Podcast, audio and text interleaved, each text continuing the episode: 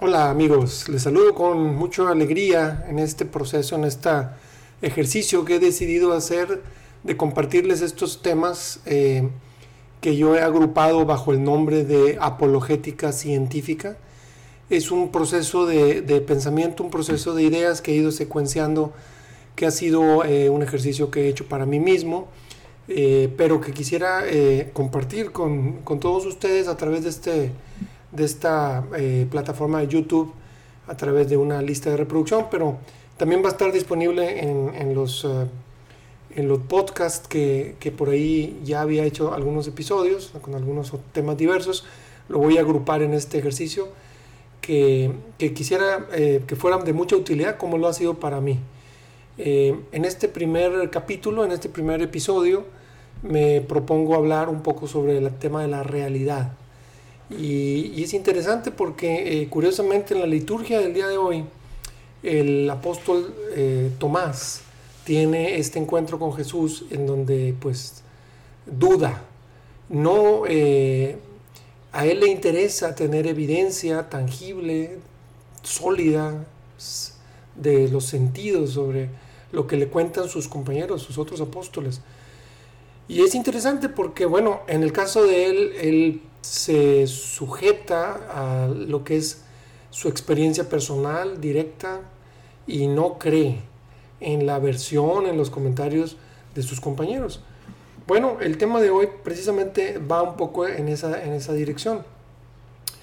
Eh, luego profundizaré un poquito sobre por qué he querido llamarle este curso apologética científica.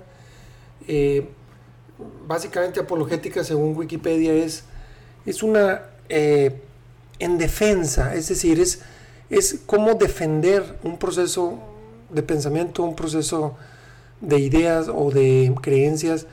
Y, bueno, la, propuesta que yo quiero poner aquí en, este momento es eh, basados en, la ciencia actual, la ciencia más moderna, que no es solo exclusivamente ciencia, de lo que va a tratar este podcast, pero bueno, basados fundamentalmente en lo que la ciencia nos ha aportado en los últimos años, en las últimas décadas, poder hacer una defensa de una estructura de creencia que, quizá no está ahorita tan de moda o tan, o tan, o sea, tan, tan popular como podría ser un pensamiento religioso judeo-cristiano de... En fin, entonces apologética es la defensa a través de ideas, de, de razones, de razonamientos, y en este caso científica porque se basa en gran parte sobre el tema científico. Y el tema de hoy, como les comento, es realidad. ¿Qué es la realidad y cómo puede ir conectando con, con, los, con los temas que voy a ir platicando eh, posteriormente? Yo creo que, yo creo que realidad es, es un concepto para empezar mucho más amplio de lo que nuestra capacidad eh, de pensamiento, de observación, eh, puede abarcar. Entonces creo que lo primero que tendríamos que tener muy claro es que la realidad escapa, se derrama, es mucho más grande de lo que nosotros podríamos experimentar o medir o observar o, o, testificar con nuestros sentidos. Ah, eh, yo propuse en, en algún momento eh, algún dibujo, algún esquema donde pudiéramos más o menos colocar la realidad en su estructura de capas, así como la cebolla, ¿no? y, bueno, eh, les platico brevemente cómo puede quedar esta, esta propuesta, ¿no? Esta idea o esta imagen.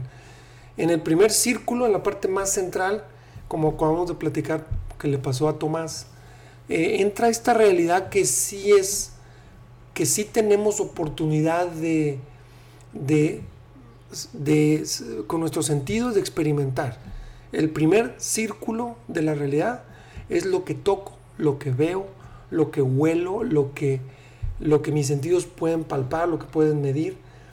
Y bueno, esto es la, la parte de la realidad que nadie podría negar. Aunque podríamos hablar aquí o debatir sobre eh, una posible realidad que uno invente, y que no sea en sí misma realidad, pero bueno, precisamente nuestros sentidos nos lo constatan, podemos medirlo, podemos observarlo, entonces esa parte de la realidad pues normalmente es la que más solidez tiene. Santo Tomás, una vez que Jesús le invitó a meter sus dedos en la mano y a, y a, tentar la, herida de su pecho, pues él, exclamó, Señor mío y Dios mío, en un sentido de, ahora sí, creo y, perdóname porque no creía en la versión de los compañeros. Eh, esta parte de la realidad, pues bueno, es la más sólida, la más tangible. Tendríamos un segundo círculo de la realidad que podríamos llamarle fuentes confiables.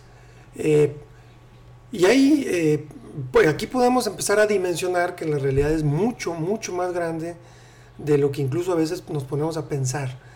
Eh, aquí entraría toda aquella experiencia tangible, medible, palpable, que ha sido pasada por los sentidos de todo el resto del género humano que puede estar ahorita almacenado en libros, en videos, o simplemente en testimonios o en experiencias, en películas, en imágenes, en fotografías, y que muchas, la inmensa mayoría de estas experiencias no las hemos experimentado personalmente nosotros. Y entonces pues queda en, la experiencia de otros. Y, pues cuando uno confía en las fuentes y uno cree en el libro o cree en la película o cree en la imagen o cree en en la ciencia que estudió tal fenómeno, pues uno cree y uno lo, asocia a la realidad sin que uno necesariamente lo haya verificado personalmente. Entonces por eso es que es este segundo círculo. Y fíjense, curiosamente, pero desde aquí podemos ir ya concluyendo que sin quererlo y sin proponérnoslo, todos somos creyentes, todos creemos en algo. Eh, eh, todavía quizá no estamos en un territorio en donde, donde no, digamos que no, sea, no nos hemos salido de la, de la realidad material, sin embargo, ya podemos concluir que es imposible una experiencia humana sin un proceso de creer o de creerle a alguien. Y es una conclusión anticipada, pero muy importante. Tercer círculo. Eh, bueno, podemos eh, seguir avanzando en, este, en esta burbuja de la realidad o en estos círculos concéntricos de la realidad y podemos empezar a imaginar todo aquello que sí cae dentro de esta, digamos, eh, realidad material del tiempo y del espacio, pero que no ha sido todavía experimentada por ningún ser humano, no hemos podido medir o no hemos podido observar. Y hablo de todo lo que, una gran cantidad de datos y de hipótesis que todavía no hemos podido constatar al 100 en el cosmos, en el, universo y también en las leyes de la física y de las partículas y de tantos otros campos que, que, que no son ajenos todavía a esta, digamos, solidez de una experiencia ya de una persona. Entonces estamos en este tercer círculo sin habernos salido de la realidad material, pero eh, aceptando que hay una gran cantidad de cosas que todavía no hemos experimentado y nadie ha experimentado, y que bueno, empezamos a, imaginar, a creer, a ordenar, utilizando un poco las hipótesis y un poco los modelos, este, y para muchos, pues este, son, son parte de la realidad, aunque no estén sólidamente comprobadas o medidos.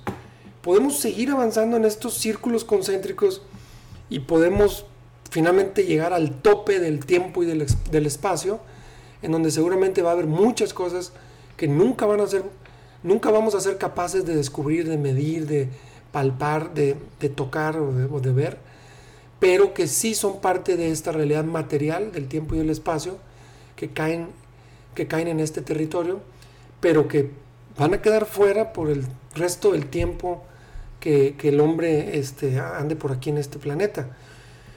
Y bueno, seguimos todavía eh, hacia afuera, eh, sin descartar que una parte de esta realidad podría estar metida dentro del tiempo y del espacio y que ya no es materia y espacio, ni energía, ni, partículas.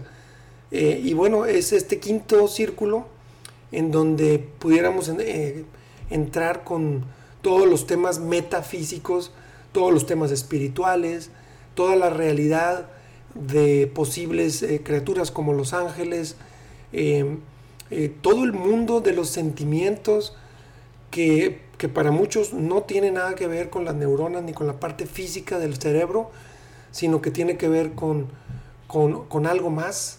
Algunos le han llamado alma, algunos le han llamado conciencia, pero bueno, hay una gran cantidad de realidad que no tiene nada que ver con la materia y que incluso son parte de la experiencia directa del ser humano. Pero bueno, me salgo un poco y hablo, hago más extenso este quinto círculo, hablando un poco más sobre temas inmateriales, llamémosle espirituales, que no podemos constatar, como ya vimos en los círculos cuarto y tercero, pero que pues no se descarta que sean parte de la realidad. Podrían o no serlo, sí, pero no se descartaría que sean parte de la realidad. Y de hecho, una gran parte de la experiencia subjetiva del hombre eh, habla de estas realidades.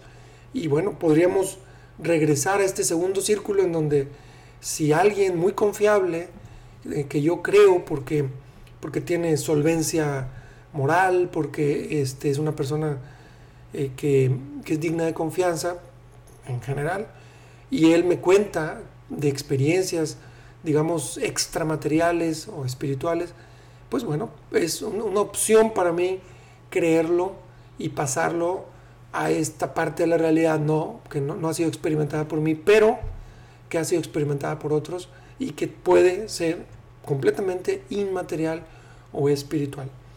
Y bueno, dentro de este campo puede estar todo lo que está después de la muerte, todo el tema del alma, de la conciencia, eh, todo el tema de Dios y todo el tema de los ángeles o de los seres sobrenaturales, el tema del valor del ser humano en relación al resto de las criaturas o de los animales, etcétera. Hay una gran cantidad de temas que podrían estar en esta burbuja que sobrepasa el tiempo y el espacio. Y bueno, como, como pueden ver y como ya adelanté, una de las conclusiones es, el ser humano es incapaz de, de abarcar toda esta realidad y nuestra experiencia como humanos obliga, esto es sí o sí, a vivir de acuerdo a un conjunto de creencias, a una arquitectura de, un, de una pirámide de creencias que configura la vida y que nos permite de una forma u otra operar en esta realidad. Eh, es eh, importantísimo que, digamos, que saquemos de esta, de esta, eh, de este marco cuando dicen eres creyente o eres no creyente. Esto no es así, esto no existe así en la experiencia del hombre.